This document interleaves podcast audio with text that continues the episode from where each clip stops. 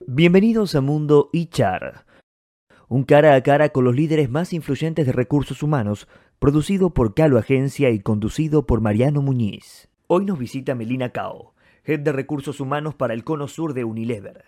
Melina cuenta con más de 15 años de experiencia en HR en países como Brasil, Chile y Paraguay, y es coautora del libro Menos respeto que soy tu jefe, sobre los nuevos estilos de liderazgo.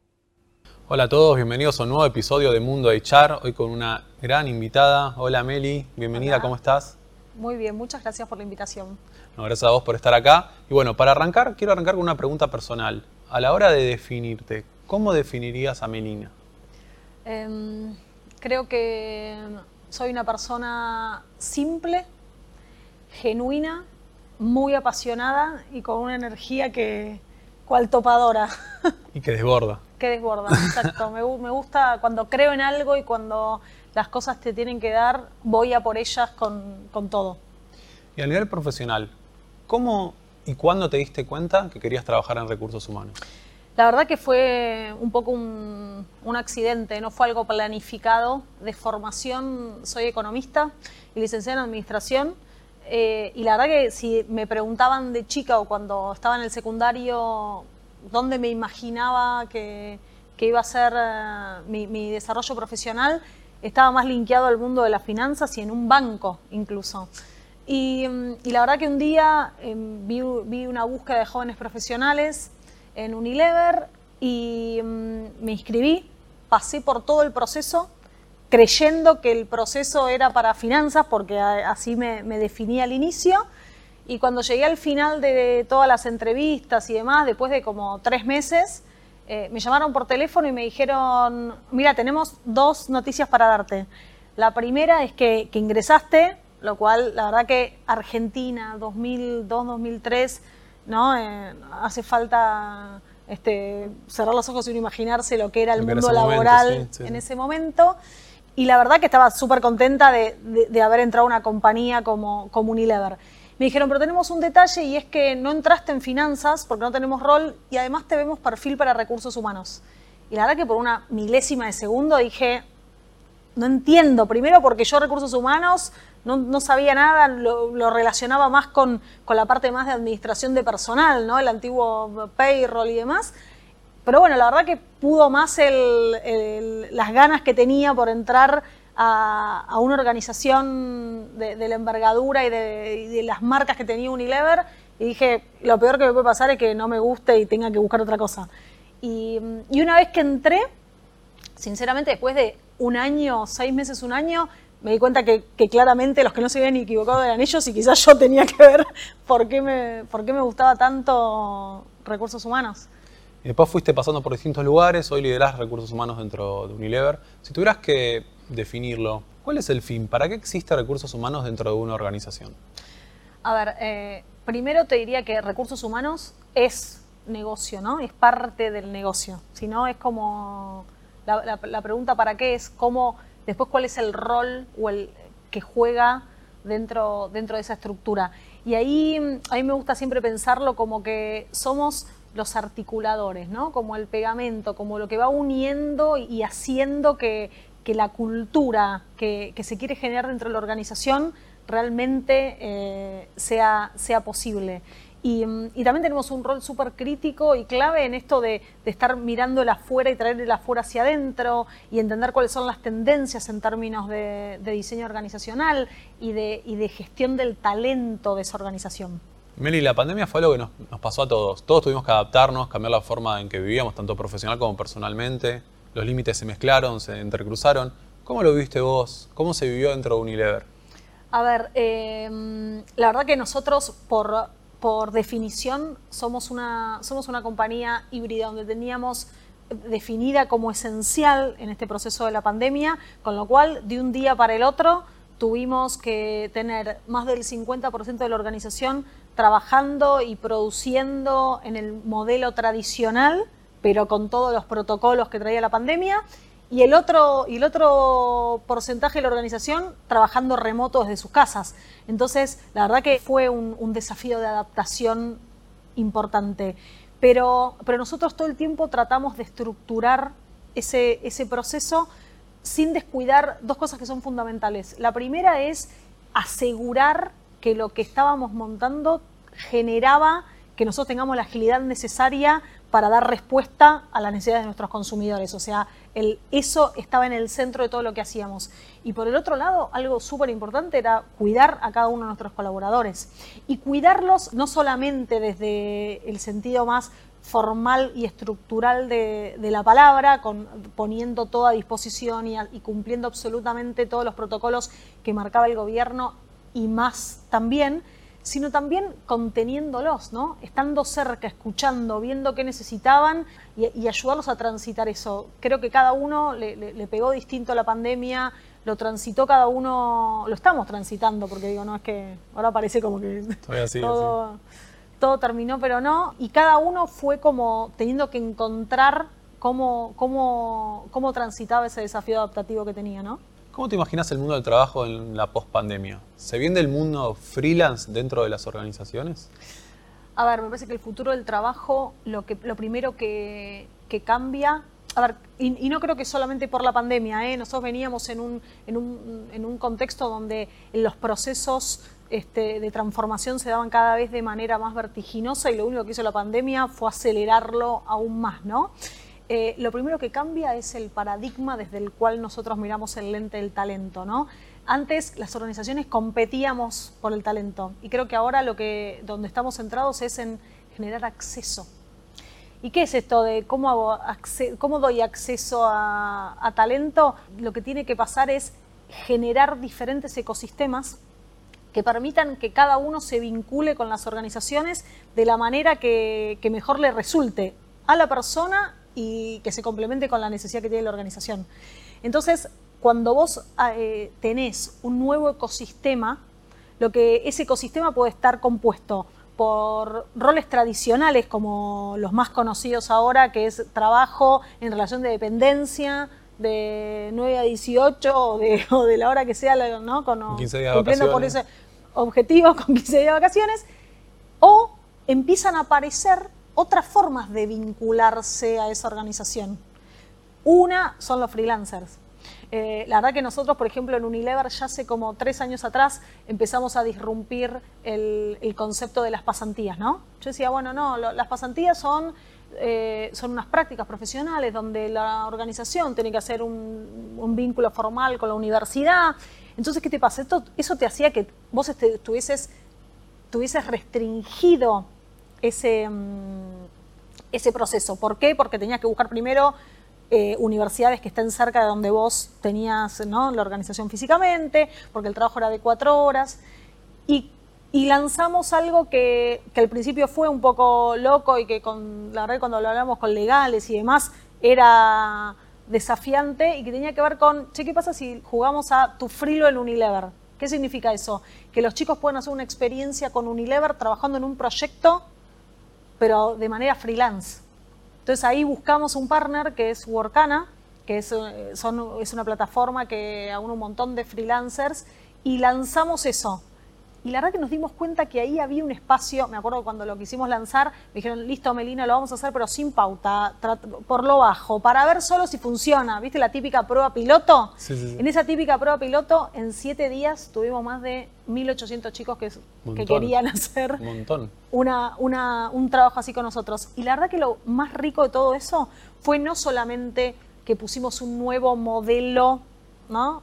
A, jugar dentro de nuestro ecosistema de talento, sino también que diversificamos y generamos, hicimos un programa de pasantías mucho más inclusivo, porque hoy chicos de cualquier parte de Argentina pueden vincularse y trabajar con nosotros en uno, dos, tres proyectos o los que sea y pueden combinar, no tener que venir a Buenos Aires a estudiar para también tener la pasantía o dejar lo que estaban haciendo, ¿no? También hoy se habla mucho de agilidad, de flexibilidad. Parecía que si una compañía no dice que es ágil o flexible, parece que es mala palabra y ahora todos somos flexibles, todos somos ágiles.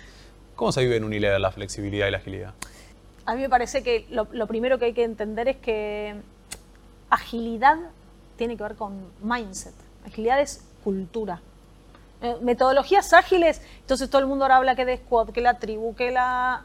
Eso está buenísimo y, yo creo que la metodología lo que hace es Em, acelerar determinados procesos de cambio, además de agilizarlos, genera disciplina, ¿no? Y la disciplina hace que cuando uno, ¿no? Un hábito tras otro y de manera colectiva, eso hace la cultura pero, de la organización, pero básicamente parte desde el mindset. Entonces, para decir que una compañía es ágil, lo que tiene que trabajar es en el mindset de los líderes de esa organización y de todos los colaboradores.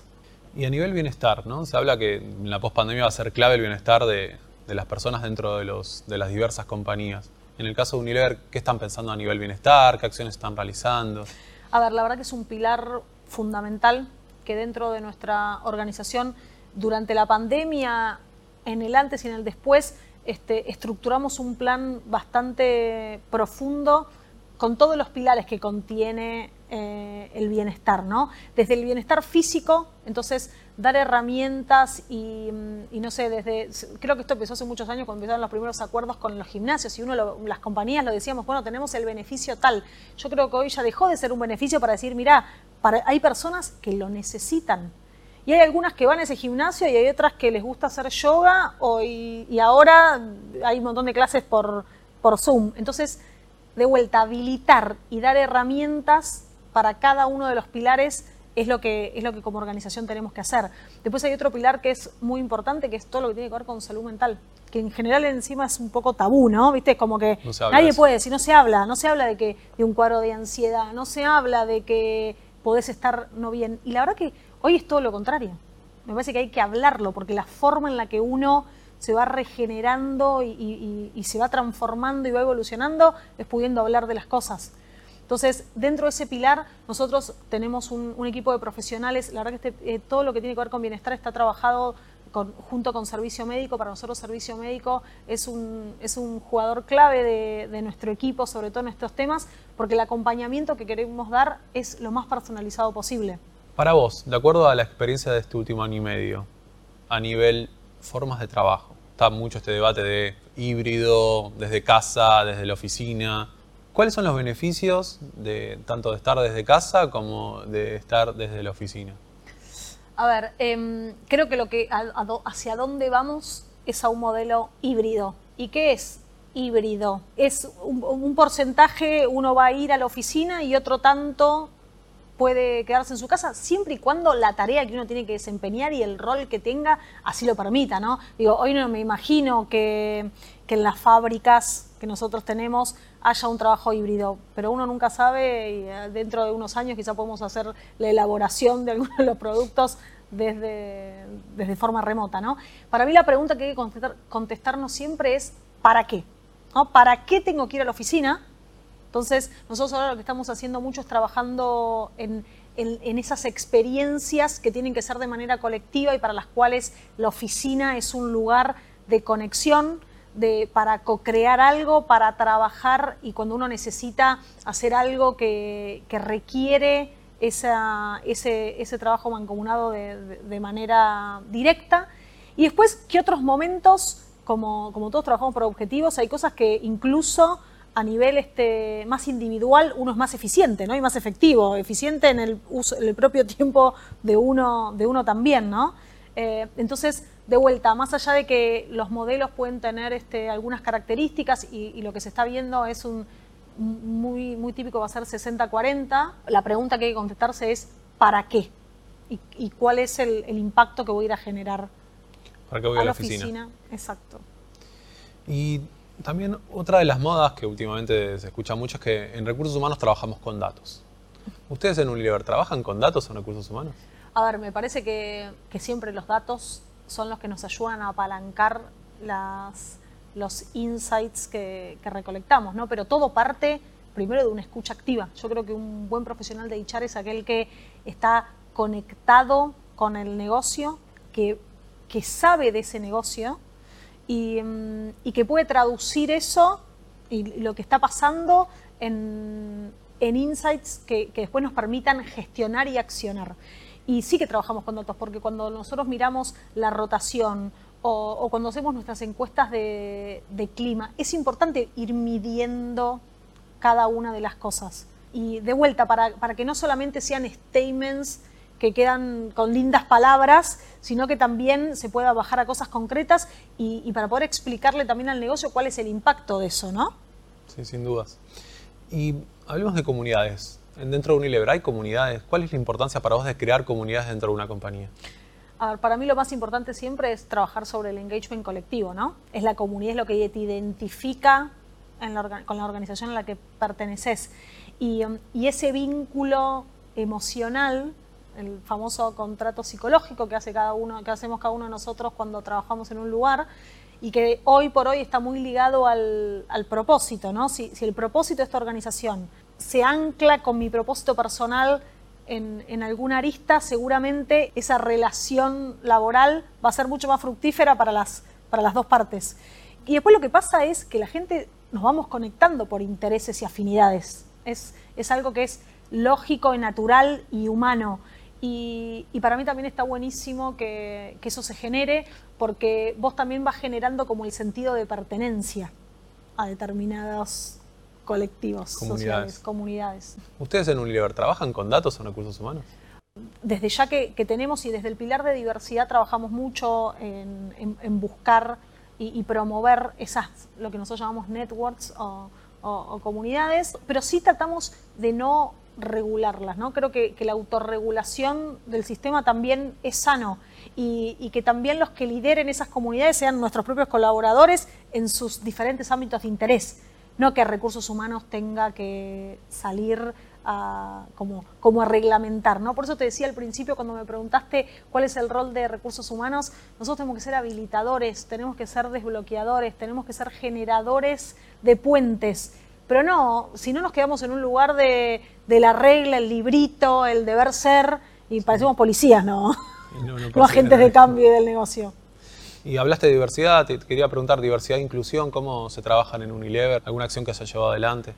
Para nosotros, que tener un pool de talento diverso es sumamente importante y para nosotros es una ventaja competitiva. Entonces, definimos una, una estrategia en cada uno de los pilares, ¿no? Desde, empezamos hace muchos años con género, cuando eso era eh, como, parecían, ¿para qué? Que están buscando mujeres, más tabú. Eh, hoy te puedo decir que tenemos 54% de mujeres en puestos gerenciales o de liderazgo, y la verdad que es un orgullo en términos de que fue algo que partimos hace 7, 8 años, donde ese número era menos de 35. Entonces, realmente hubo un avance y eso se construye tratando de generar procesos y políticas que beneficien eh, este, esta transformación, pero también escuchando y acompañando. Que hoy tengamos las mujeres que tenemos no significa que, que antes no había mujeres talentosas. La meritocracia siempre es la base del crecimiento dentro de una organización. Lo que hay que generar son los habilitadores para que cuando los procesos después corren, después se llegue a un lugar donde naturalmente las cosas se den. Después tenemos otro pilar súper importante que tiene que ver con, la inclusión, porque para mí diversidad no es lo mismo que inclusión, ¿no? Diversidad es yo genero distintos espacios, pero incluir es realmente que la gente se sienta parte y que el sistema no expulse eh, a eso diferente o diverso. Entonces trabajamos mucho en eso. Y mm, en, otro pilar importante es el de disability, que también yo creo que es un poco hoy tabú. A nosotros nos falta un montón de camino para recorrer, pero sí estamos este, trabajando con una ONG que se llama Incluyeme eh, para realmente poner y dar acceso a que ese talento tenga la oportunidad de pasar por cualquiera de nuestros procesos de selección y reclutamiento y que después, dentro de su desarrollo dentro de la organización, también puedan encontrar este, distintos espacios. Y algo que también estamos trabajando ahora muy fuerte es en diversidad socioeconómica, porque nosotros estamos, tenemos que tener la representatividad de esa pirámide social que hay dentro de cada uno de nuestros mercados en nuestra propia organización, ¿no? para, que, para que después en todos los sectores se, pueda, este, se puedan tener las diferentes miradas, porque tener una, una organización diversa tiene que ver con eso, que las miradas de ese mercado estén incluidas en nuestra organización para que en los procesos de, decisión se, pueda, se puedan ver los diferentes, las diferentes pinceladas ¿no? y miradas. Wow. Se están desafiando. Eh, y, a nivel de desafíos también me pregunto, ¿no? El liderazgo en este mundo post pandemia. ¿Qué características tiene que tener el líder o, aprender a nivel general y también un líder de recursos humanos? Si crees que hay alguna particularidad específica estaría bueno mencionar. A ver, creo que, mm, que claramente el, liderazgo está, está como en, en, un momento de gran transformación. Y, lo más importante es que, mm, que hace unos años el paradigma era yo soy líder, soy jefe y hay una jerarquía y un organigrama que me abraza, me contiene y, me, dice lo que hay que hacer. Pero creo que en ese momento lo que pasaba era que teníamos un montón de administradores más que líderes, ¿no? Cuando hoy pensamos en líderes, lo que estamos diciendo es, un líder es una persona que, mm, que coordina y desbloquea y ayuda a que las, que las cosas pasen de una mejor manera para cada una de las personas y, de las organizaciones, ¿no? Y que, ayuda a cada uno de sus colaboradores a dar la mejor versión de sí mismo, porque eso redunda en un proceso de, crecimiento conjunto. Y básicamente para eso, para mí, hay dos características que son como cuasi fundamentales, que uno las tiene, podría decir que las tiene o no las tiene, o si no las tiene, las tiene que desarrollar y hacerlo de manera profunda, y es la empatía y la escucha si yo no, no, puedo tener la capacidad de ponerme en el lugar del otro y realmente entender qué es lo que necesita y qué lo moviliza, y no lo puedo escuchar, y escuchar no es me siento y tomo nota y casi... Se le pasa a recursos humanos. Exacto. sino, viste, como, como realmente involucrarnos en esa, en esa conversación, difícilmente después pueda ser desbloqueador, conectador de, de puntas, este, entonces creo que son dos habilidades que, van a estar y que están hoy muy, muy sobre la mesa y que son esenciales para, para poder gestionar ahora. Y hablando de habilidades, si tienes que pensar en el futuro, ¿cuáles crees que van a ser las habilidades del futuro más demandadas en el mundo laboral? Las que hablamos del liderazgo, y, creo que las, las, habilidades soft que se dicen ahora, o las habilidades más este, personales, son cada vez más importantes que lo técnico, ¿no? Porque hoy todo lo técnico, lo que uno no sabe, lo googlea y si no lo googleas vas a hacer algo específico y, hay muchas herramientas para acceder a información, ¿no? Sin irnos, claramente que hay una, toda una parte del manejo de datos, de todo lo que tiene que ver con data analytics y que todo lo que tiene que ver con, el desarrollo de la tecnología, que es ¿no?